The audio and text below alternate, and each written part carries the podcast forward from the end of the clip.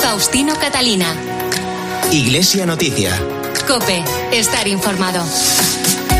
Muy buenos días amigos, son las ocho y media de la mañana de este domingo 6 de marzo de 2022 y llega el momento de contarles los principales asuntos de interés en la información religiosa de estos días. Será hasta las nueve de la mañana en que daremos paso a la transmisión de la Santa Misa y hacemos hoy este informativo en la cadena Cope con Rafael Nieto en el control de sonido. Titulares. Más de 8 millones y medio de contribuyentes marcaron la X en su declaración de la renta a favor de la Iglesia, 40.000 más que el año anterior mientras descienden los ingresos por la crisis económica.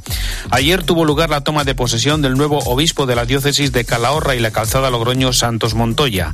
El Papa Francisco, que hoy comienza los ejercicios espirituales, sigue pendiente de la situación en Ucrania y se anuncia que visitará en julio la República Democrática del Congo y Sudán del Sur. En Navarra, tras dos años de suspensión, hoy se celebra la Javierada mientras Ávila se prepara para abrir un nuevo año jubilar teresiano. Estas y otras noticias hasta las 9 en Iglesia Noticia. Faustino Catalina. Iglesia Noticia. Cope, estar informado. En este primer domingo de marzo, la Iglesia Española celebra el Día de Hispanoamérica. Con el lema Una vida compartida, recuerda especialmente a los sacerdotes españoles que han dejado sus diócesis de origen para colaborar con la Iglesia Católica en Latinoamérica. Son actualmente 177 sacerdotes presentes en 19 países de América Latina, con Perú a la cabeza con 49 sacerdotes. José María Calderón es el director nacional de Obras Misionales Pontificias. Más de la mitad de nuestros misioneros españoles están compartiendo su vida con los países latinoamericanos, con los países de habla hispana que hay en América. Es una gozada su entrega. Entre ellos, más de 170 sacerdotes de la obra de cooperación sacerdotal hispanoamericana. Les tenemos que recordar, el 6 de marzo queremos recordarles, queremos rezar por ellos, queremos tenerles presentes en nuestra vida de oración y también con nuestra limosna, les podemos ayudar a que salgan adelante. Es una jornada bonita de la Conferencia Episcopal Española y es para todos vosotros una oportunidad de haceros uno con aquellos que están compartiendo su vida.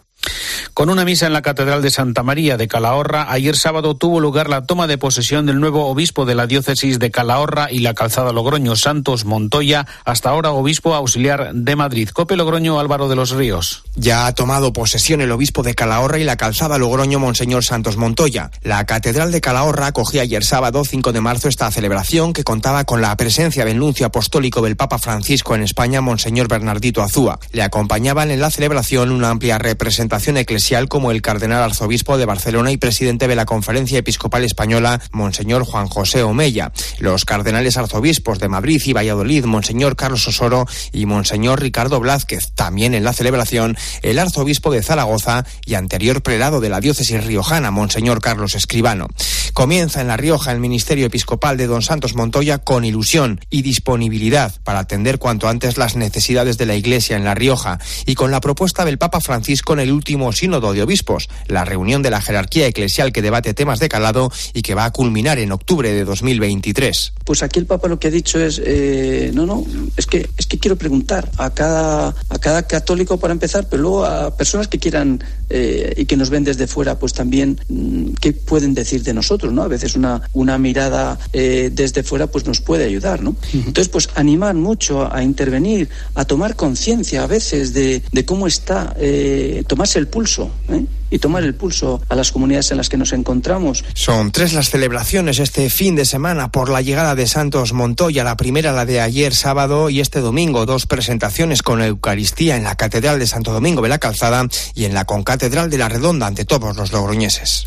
Y en este año en el que se cumple el 400 aniversario de la canonización de San Francisco Javier y tras dos años de suspensión hoy se celebra de nuevo la tradicional Javierada. Cope Pamplona, Maite Moro, buenos días. Buenos días. Después de dos años sin Javier por culpa de la pandemia, a las 8 de esta mañana los peregrinos se han puesto en marcha en Sangüesa y caminan a esta hora hacia Javier, rezando el Vía Crucis con más fe y devoción que nunca. Había ganas de volver a Javier y honrar como se merece al patrono de Navarra y de las misiones. Aunque la situación pandémica ha mejorado en estos últimos días en Navarra, los peregrinos deben cumplir algunas normas sanitarias. Óscar Azcona es el director de las Javieradas. Tener la prudencia de mantener un poco las distancias, especialmente en los momentos donde haya mayor interacción entre las personas, puede ser los momentos de comida, de almuerzo, pues tener un poco de cuidado, mantener la mascarilla, aunque para caminar no es obligatoria, pide la normativa que mientras estemos en la Eucaristía y en el día crucis hay que estar con la mascarilla. También habrá unas indicaciones a la hora de la evacuación del acceso a la explanada del castillo para la interacción no sea, bueno, no nos lleve a un contagio o una posibilidad de, de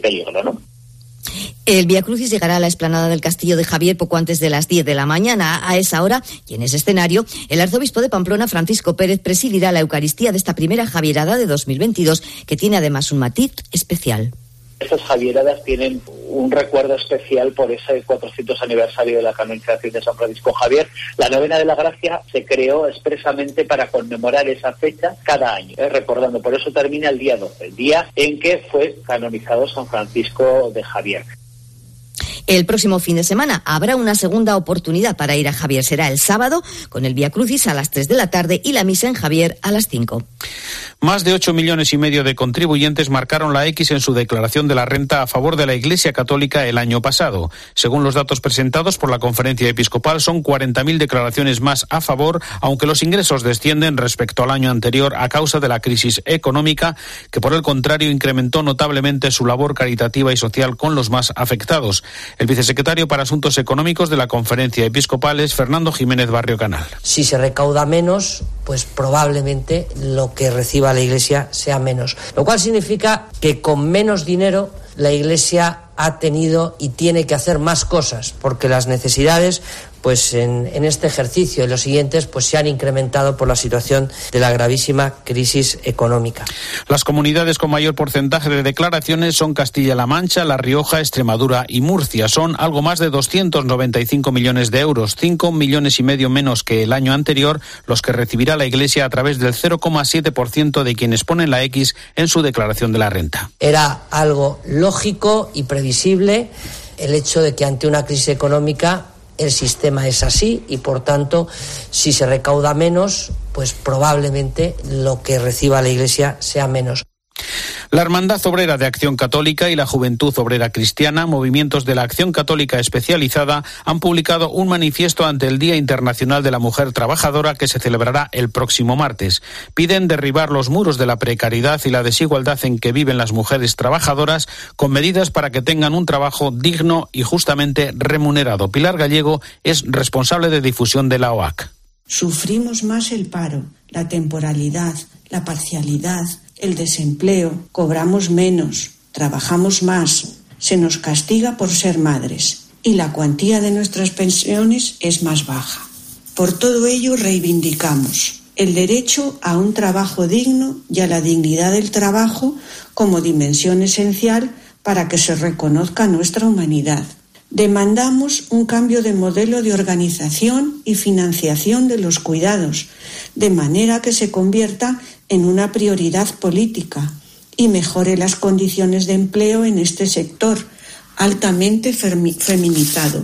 Faustino Catalina. Iglesia Noticia. Cope. Estar informado. La Fundación Pablo VI te invita los días 9 y 10 de marzo al segundo Congreso Iglesia y Sociedad Democrática, un espacio de encuentro de la Iglesia con la política, la economía, la cultura, el pensamiento, la ciencia o la sociedad civil sobre el mundo que viene, con la participación del cardenal Juan José Omeya, la ministra de Defensa Margarita Robles y numerosas personalidades de la Iglesia y la sociedad. Todo en el auditorio de la Fundación Pablo VI de Madrid. Infórmate en el 91 514 1705.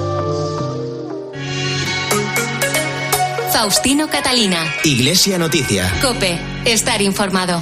Y tiempo en Iglesia Noticia para la actualidad internacional. Comenzamos en el Vaticano, donde el Papa comienza hoy los ejercicios espirituales con la curia, tras seguir cada día muy de cerca la evolución del conflicto en Ucrania, con su visita a la embajada rusa, las llamadas al presidente ucraniano y la oferta de mediación del Vaticano del cardenal Pietro Parolín, secretario de Estado, que le sustituyó en la celebración del miércoles de ceniza en una jornada de ayuno y de oración. También recordó Francisco la situación en Ucrania durante la audiencia general del miércoles, en la que agradeció a Polonia Polonia su acogida a los refugiados. Nos amplía la información con la crónica la corresponsal de COPE en Roma y el Vaticano, Eva Fernández. Buenos días. Buenos días. Por segundo año consecutivo, los ejercicios espirituales no se harán desde la Casa Divino Maestro de Aricia, a las afueras de Roma. Tanto la curia como el Papa rezarán de forma privada hasta el próximo viernes 11 de marzo, por lo que quedan suspendidos todos los compromisos del Papa, incluida la audiencia general del miércoles 9 de marzo. Pero como decías, seguirá sin duda muy pendiente de las noticias que lleguen de Ucrania.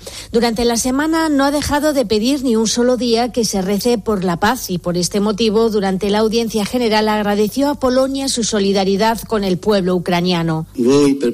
Habéis sido los primeros en apoyar a Ucrania, abriendo vuestras fronteras, vuestros corazones y las puertas de vuestros hogares a los que huyen de la guerra. Les estáis ofreciendo generosamente todo lo que necesitan para que puedan vivir dignamente a pesar del dramatismo del momento. Os estoy muy agradecido y os bendigo de corazón. Fue muy significativo cuando, dirigiéndose al fraile, que en ese momento traducía al polaco, contó a todos que era de Ucrania y que sus padres, ya ancianos, se encontraban en un refugio en Kiev. Acompañándolo a él, explicaba el Papa, estamos cerca de todo el pueblo que está sufriendo los bombardeos. La ayuda del Papa a Ucrania, por cierto, además de la diplomacia vaticana que sigue su camino, está siendo efectiva porque a través de la limosnería ha hecho llegar varios envíos de material sanitario sanitario al país. El cardenal Pietro Parolin presidió la ceremonia del miércoles de ceniza y leyó la homilía que había preparado el Papa. La oración, la caridad y el ayuno no son medicamentos solo para nosotros, sino para todos. De hecho, pueden cambiar la historia. En primer lugar, porque quien experimenta sus efectos casi sin darse cuenta los transmite a los demás. Y sobre todo, porque la oración, la caridad y el ayuno son las principales vías que permiten a Dios intervenir en nuestras vidas y en la vida del mundo. El propio secretario de Estado, pocos días antes, había manifestado la disponibilidad de la Santa Sede para mediar en el conflicto entre Rusia y Ucrania. Con la celebración del miércoles de ceniza ha dado comienzo el tiempo cuaresmal con el mensaje del Papa que hoy merece especial comentario de nuestro colaborador en Roma, Antonio Pelayo. Buenos días. Buenos días. La cuaresma que acaba de comenzar va a ser muy diferente de las de los últimos años. Así lo ha querido el Papa, señalando el miércoles de ceniza como una jornada muy especial de ayuno y de oración por la paz en Ucrania. El mensaje que, como todos los años, dirige a los fieles no podía prever tan trágico contexto, puesto que lo firmó el pasado mes de noviembre, pero ofrece meridianas claves de lectura para el momento que estamos viviendo. Frente a la amarga desilusión de tantos sueños rotos, escribe, frente a la preocupación por los retos que nos conciernen, frente al desaliento por la pobreza de nuestros medios, tenemos la tentación de encerrarnos en el propio egoísmo y refugiarnos en la indiferencia ante el sufrimiento de los demás. Esa es, sin duda, la enorme tentación que nos acecha en estos dramáticos días, mientras a pocos kilómetros de nuestras fronteras, hermanos y hermanas nuestras, sufren los zarpazos de la violencia, la concreta amenaza de la muerte o del exilio, la tortura del miedo y del terror, podemos intentar refugiarnos en el olvido, en la indiferencia, en la cerrazón de nuestros corazones y de nuestras manos. Esa no es, desde luego, la reacción de un cristiano, que tiene que saber, como subraya Francisco, que todos estamos en la misma barca en medio de las tempestades de la historia. Ucrania puede parecernos un país lejano, pero la distancia geográfica no puede ser una excusa para que intentemos escapar de nuestro deber de solidaridad, nos lo repite Bergoglio. La cuaresma es un tiempo propicio, dice, para no abandonar a quien sufre la soledad. Pongamos en práctica el llamamiento para hacer el bien a todos, para amar a los indefensos, a los abandonados. Traducido al momento en que vivimos, a esas madres ucranianas con sus niños que huyen de la guerra, a los ancianos y enfermos que necesitan más que nunca ayuda fraterna. Una cuaresma, pues, de ayuno y de oración, las armas de Dios, porque como dice el mensaje, el ayuno prepara el terreno, la oración riega y la caridad fecunda pero también una cuaresma de solidaridad concreta, efectiva, rápida y generosa. Desde Roma les ha hablado Antonio Pelante. Gracias, Antonio. La oficina de prensa del Vaticano anunció el jueves un nuevo viaje apostólico del Papa Francisco que le llevará a primeros de julio a la República Democrática del Congo, donde visitará las ciudades de Kinshasa y Goma y a la ciudad de Yuba, la capital de la República de Sudán del Sur. Por otra parte, Francisco presidió el viernes un consistorio en el que se dio el último paso necesario para que sean canonizados tres beatos, dos religiosas fundadoras y el sacerdote holandés Tito Bransma, asesinado en un campo de concentración. Cuéntanos, Eva. Por fin el Papa podrá haber hecho realidad su gran sueño de viajar tanto a Sudán del Sur como a la República Democrática del Congo. Un largo y complicado viaje a las periferias y a dos países que afrontan todavía una grave crisis humanitaria y política. La primera etapa será a la República Democrática del Congo, desde donde se trasladará hasta Sudán del Sur. Es un viaje muy querido por el Papa desde hace mucho tiempo, pero la constante inestabilidad política en Sudán del Sur lo ha ido retrasando cada año. A ninguno se nos olvida cuando en abril de 2019 convocó en Roma a los líderes políticos del país, enfrentados en una guerra civil, para que reflexionaran juntos sobre la situación y les besó los pies para rogarles que apostaran por la paz. Un viaje muy especial y ecuménico, porque además, tal como está previsto, al Papa le acompañará el líder de la Iglesia anglicana, el arzobispo de Canterbury, Justin Welby, y el moderador de la Iglesia de Escocia, Jim Balance. Será el primer viaje de un papa a Sudán del Sur y la segunda vez que un pontífice visite la República Democrática del Congo. Hace 37 años lo hizo San Juan Pablo II. Y efectivamente el viernes pasado se celebró el consistorio público ordinario en el que el Papa junto al resto de cardenales y tras rezar todos juntos la hora tercia hizo pública la canonización del sacerdote holandés Tito Brandsma asesinado a los 61 años mediante una inyección letal en el campo de concentración de Dachau y dos religiosas fundadoras. María Rivier fundadora de la Congregación de las Hermanas de la Presentación de María y María de Jesús fundadora de la Congregación de las Hermanas Capuchinas de la Inmaculada de Lourdes. Y recordamos también, Eva, que se ha presentado la historia de la evangelización de Japón, fruto de la investigación y restauración de los llamados documentos Marega de la Biblioteca Vaticana. Cuéntanos. Estos documentos constituyen un auténtico tesoro bibliográfico y reflejan la historia del catolicismo y de la evangelización del Japón, incluyendo la difícil etapa de las persecuciones, porque los cerca de 14.000 documentos que conserva la Biblioteca Vaticana abarcan desde el siglo XVII hasta el XIX. Los pergaminos realizados en papel de arroz llegaron al Vaticano en los años 30 del siglo pasado, gracias al salesiano Mario Marega. Desde 2013, los han estado restaurando, contextualizando y catalogando con la ayuda del Instituto Nacional de Humanidades de Japón. La española Ángela Núñez Gaitán es la jefa del laboratorio de restauración. Ha sido, ha sido puede ser interesante, incluso divertido. ¿Eh? Ha sido como una especie de excavación arqueológica en cada, en cada rollo yo que, que, hacíamos. No todos estaban en, en condiciones malísimas, había algunos que estaban muy bien por lo tanto, ha sido, ha sido para nosotros una, una sfida, una, un desafío restaurar documentos así. Ha sido importantísimo esas tres semanas que, de, que, en las que hemos aprendido de los restauradores japoneses eh, cómo se hace, porque eran materiales, como he dicho, muy, muy diferentes a lo que nosotros estamos acostumbrados.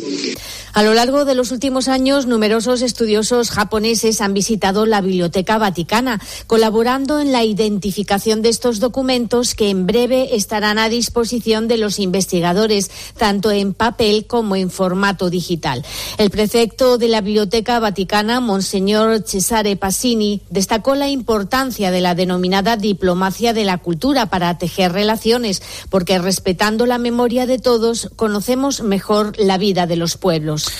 Gracias, Eva. La organización de corredores humanitarios para los niños, mujeres y ancianos es una de las prioridades para Cáritas Internacional en su trabajo con los desplazados por el conflicto de Ucrania. Nos vamos hasta Berlín. Rosalía Sánchez. Los albergues de refugiados alemanes están ya al 70% de su capacidad. No habrá suficiente espacio libre para la ola de ucranianos que ya ha comenzado a llegar. Por eso se recurre a la ayuda ciudadana sobre la experiencia de la operación acogida de sirios de 2015, pero con muchas lecciones ya aprendidas. Más de 10.000 berlineses, por ejemplo, se han registrado en la plataforma Acogida Ucrania. Son particulares con espacio en casa, también parroquias, asociaciones que se ofrecen para acoger refugiados bajo supervisión del Estado. Así se han conseguido ya 150.000 plazas en toda Alemania que comienzan a ser ocupadas.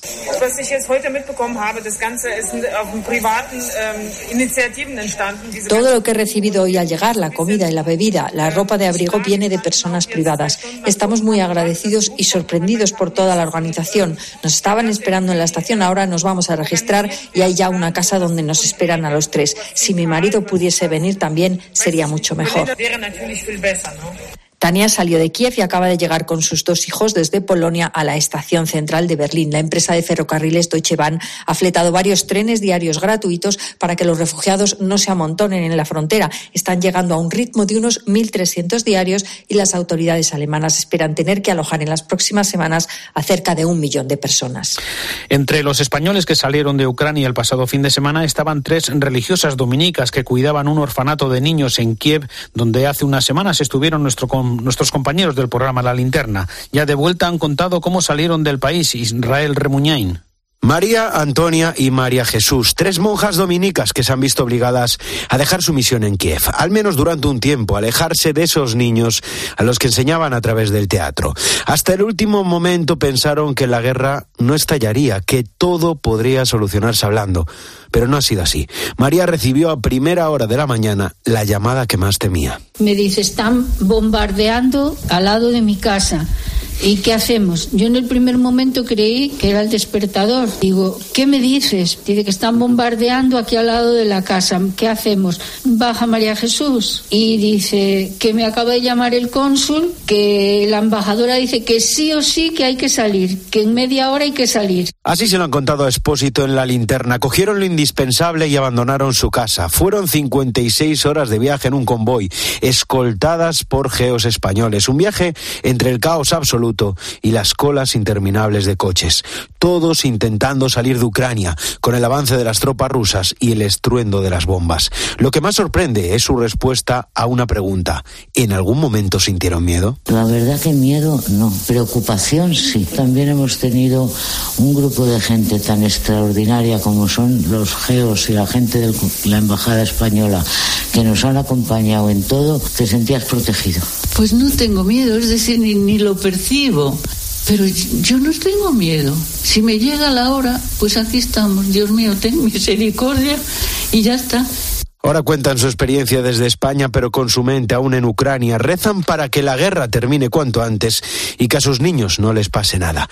Ellas lo tienen muy claro. En cuanto les dejen, volverán a Kiev. Caritas Española mantiene abierta su colaboración con las Caritas de Ucrania, que continúan dentro de sus posibilidades su actividad en la atención y acogida a los desplazados internos, sobre todo niños y personas discapacitadas, y colaboración también con las Caritas de Polonia, Rumanía o Moldavia, que estos días proporcionan las primeras ayudas de alimentación e higiene a los ucranianos que abandonan el país para organizar su alojamiento y desplazamiento a distintos destinos europeos. Caritas Española continúa con su campaña de donaciones para esta colaboración, como nos comenta su secretaria general Natalia Peiro. Caritas Española está, por supuesto, continuando en, en, conversaciones. Tenemos contacto directo con las personas que trabajan allí y seguimos apoyando esos proyectos que estaban en marcha, los que se han tenido que transformar y estas ayudas de emergencia que se están comenzando a dar. Nuestro apoyo aunque hay muchos de los proyectos cerrados, está siendo para esa orientación de su acción en la emergencia. Eh, estamos también apoyando a las cáritas de los países limítrofes eh, para garantizar la movilidad y la salida segura de esas personas. Por supuesto, aquí en España todas nuestras cáritas se están movilizando para tratar de canalizar la solidaridad de todas las personas españolas que quieren apoyar a esos proyectos de emergencia en Ucrania. Faustino Catalina. Iglesia Noticia. Cope. Estar informado. El próximo sábado se cumplirán 400 años de una fecha destacada en la Iglesia Universal y especialmente en la española. El Papa Gregorio XV canonizó un 12 de marzo de 1622 a los beatos Isidro Labrador, Ignacio de Loyola, Francisco Javier, Teresa de Jesús y Felipe Neri. Lope de Vega describió este acontecimiento para España con estas palabras: un labrador para humildes, un humilde para sabios, un sabio para gentiles y una mujer fuerte para la flaqueza de las que en tantas provincias aflige el miedo. El Obispado de Ávila, la Orden del Carmelo y el Ayuntamiento abulense han presentado el programa oficial de actos organizados en el año jubilar teresiano con motivo de ese cuarto centenario de la canonización de Santa Teresa. Nos lo cuenta desde Ávila Ausi Rueda. Buenos días. Buenos días. Pues efectivamente el próximo domingo 13 de marzo eh, se abrirá de nuevo, cinco años después, la puerta santa de la casa natal de Teresa de Jesús. Y lo hace además en esta ocasión con esta efeméride tan significativa como los 400 años de su canonización. Por ello, el obispo de Ávila ha querido invitar a toda la diócesis a que este año jubilar esté dedicado precisamente a la santidad como modelo de vida, al ejemplo y estilo de Santa Teresa de Jesús, que nos dejó como gran legado. A partir del domingo se abre entonces un eh, año repleto de actividades orientadas en este sentido pero que puede además estar refrendado por una noticia muy importante que nos avanzaba en esa rueda de prensa también Monseñor Gil Tamayo. Hacer Basílica Menor la, Santa, la Iglesia de la Santa. O sea que es, una categoría. ¿eh? Nos va a rivalizar con la catedral. ¿Eh? pero eh, es un buen detalle, yo creo que es un buen regalo que lo conseguiremos de la Santa Sede. La concesión de ese título de Basílica Menor a la Iglesia de la Santa sería sin duda una gran noticia para Ávila, pero esta ciudad se ha volcado con esta efeméride. Ayuntamiento, Obispado y la Orden del Carmelo han puesto en marcha un ambicioso y completo programa de actividades religiosas, culturales y turísticas que están abiertas a que todos los visitantes puedan venir a descubrir la fuente de espiritualidad de Santa Teresa de Jesús aquí en Ávila. Y el próximo sábado la Mezquita Catedral de Córdoba Córdoba acogerá el estreno mundial de Via Crucis, el musical de Toño Casado, un acto cultural de la conmemoración del 50 aniversario de la fundación de la Hermandad del Via Crucis de Córdoba. Desde allí nos informa Natividad Gavira. Buenos días. Buenos días. Con más de 2.000 entradas agotadas en apenas 10 horas, Via Crucis, el musical, se ha convertido en el acontecimiento cultural de Córdoba, además de un espectáculo al servicio de la liturgia y la evangelización. El evento tiene dos funciones y presenta un novedoso recorrido por las 14 estaciones de la Pasión de Cristo, con la emoción de las voces e interpretación de reconocidos actores del mundo de los musicales. El sacerdote Toño Casado reconoce el privilegio que supone estrenar la obra en un espacio único e inigualable como la Mezquita Catedral de Córdoba, donde desde su arquitectura, la puesta en escena, la luz y el sonido permitirán al espectador sumergirse en la pasión, el sacrificio que supone y el amor paciente, silencioso y comprometido hasta el final que muestra Jesús. Lo escuchamos. Via Crucis el musical es un en concierto, es un musical de, estilo Broadway, por así decir, una cantata que intenta acercar a las personas eh, en este camino de pasión de Jesús de las últimas horas y que nosotros somos compañeros de viaje también. La Hermandad del Vía Crucis, el Cabildo Catedral y la Fundación Edelvives, organizadores del Vía Crucis, el musical, proponen este acto cultural central como espectáculo inmersivo que se vivirá en el templo principal de la diócesis y que posteriormente, desde la Fundación Edelvives, se pondrá a disposición de instituciones educativas como material didáctico. A Madrid llega el espectáculo a partir del 17 de marzo. Y los próximos miércoles y jueves la Conferencia Episcopal y la Fundación Pablo VI celebrarán la segunda edición del Congreso Iglesia y Sociedad Democrática. Jesús Abezuela en el 2022 pues volvemos a, plantear este, este congreso de diálogo entre la Iglesia y la sociedad democrática con una mirada hacia el futuro, donde abordaremos pues los retos del mundo que vienen, eh, las eh, cuestiones en el ámbito de la economía y el trabajo, los modelos de, empresas, los, cómo van, hacia dónde caminan los sistemas democráticos, la educación, yo creo que es, un tema eh, un tema muy importante de cara de cara al futuro y luego también en general los grandes retos ¿no? del mundo global, de la globalización, de los movimientos migratorios, eh, de la ciencia, cómo, cómo, transcurre esa ciencia y por último pues una mesa muy, eh, muy suculenta sobre la, política, ¿no? hacia dónde camina la política en este nuevo mundo y sobre todo después de, estos tiempos tan revueltos que estamos viviendo y sobre todo después de la pandemia. Domingo 6 de marzo de 2022, hasta aquí el informativo Iglesia Noticia, programa 1765, tras la última hora de la actualidad, la Santa Misa. Hasta dentro de siete días, feliz semana, un saludo de Faustino Catalina.